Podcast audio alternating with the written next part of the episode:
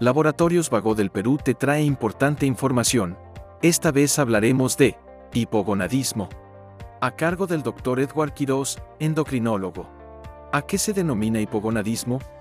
El hipogonadismo es una patología que se produce por la disminución de producción de hormonas sexuales. Puede ser en varones por una alteración a nivel testicular o puede ser en mujeres a nivel de ovarios. Esto generalmente está causado por una alteración a nivel cerebral o a nivel gonadal. ¿Cuáles son los signos y síntomas del hipogonadismo?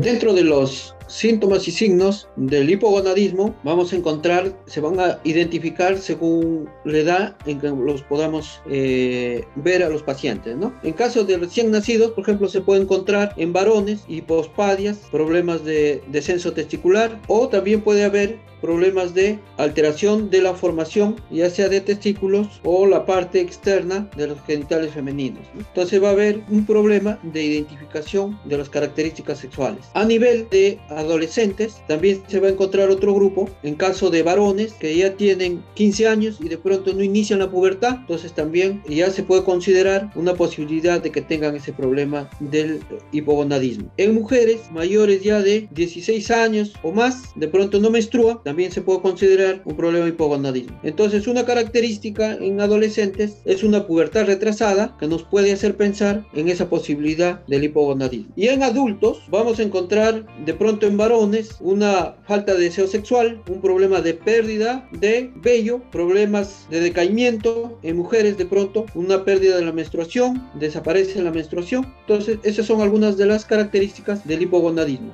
¿Cuál es el pronóstico del hipogonadismo?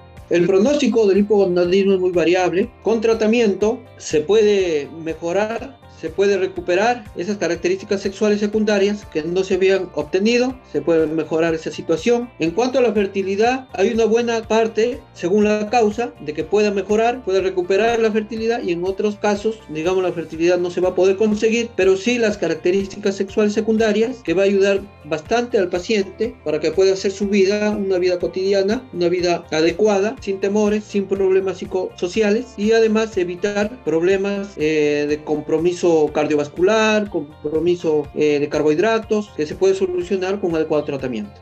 Sigue informándote con Laboratorios Vago del Perú. 30 años. Misión que trasciende.